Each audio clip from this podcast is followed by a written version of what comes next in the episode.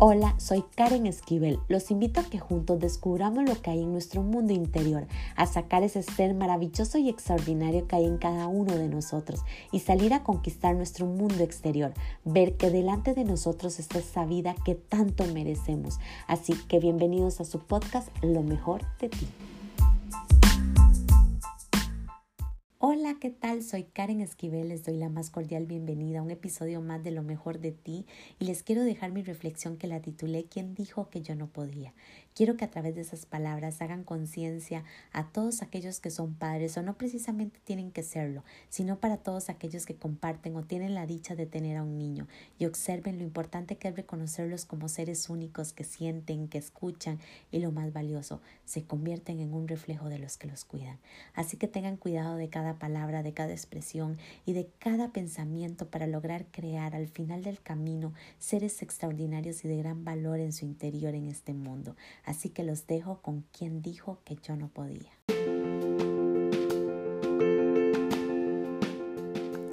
Nací como una hoja en blanco, sin pensamiento, sin saber quién era ni cómo me llamaba. Tan siquiera recuerdo si pensaba. De niño jugaba, solo quería ser amado y protegido. Empecé a escuchar que lo único que los grandes decían era la palabra no. Pareciera que era lo único que tenían en su mente.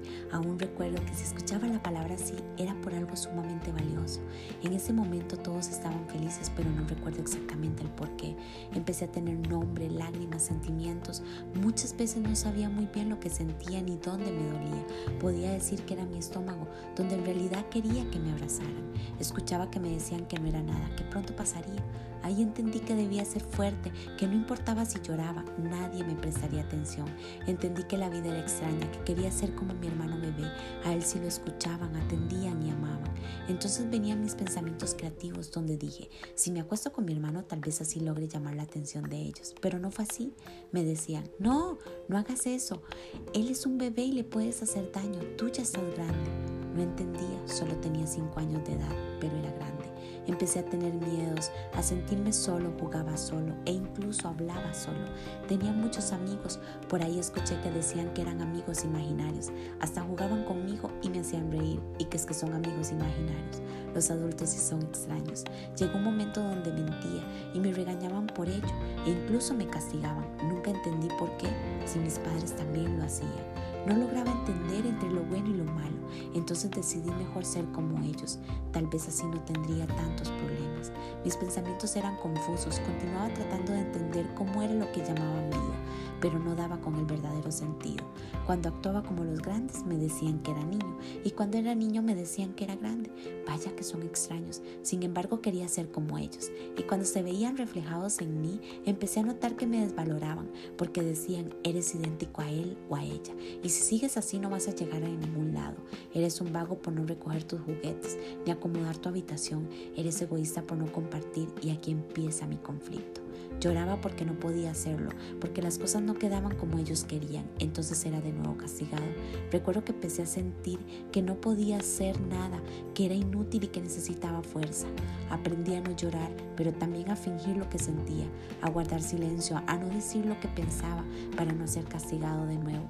Aprendí a responder lo que justamente me preguntaban los demás, porque si no era considerado falta de respeto. Y, fue y fui creciendo, todos mis sentimientos se iban guardando, mis gustos, porque siempre había alguien diciéndome lo que debía hacer y lo que no debía hacer, lo que me debía de poner, comer, esto y aquello.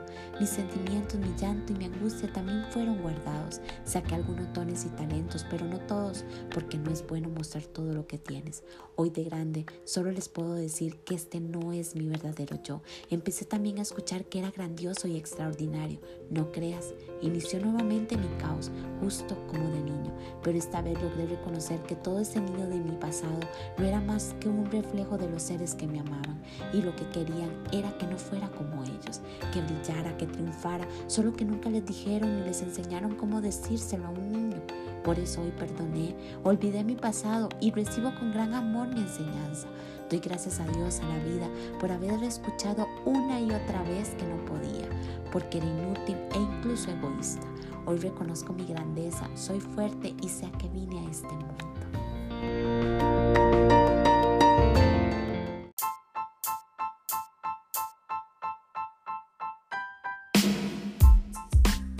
Recuerden sacar ese ser extraordinario y maravilloso que hay en cada uno de ustedes.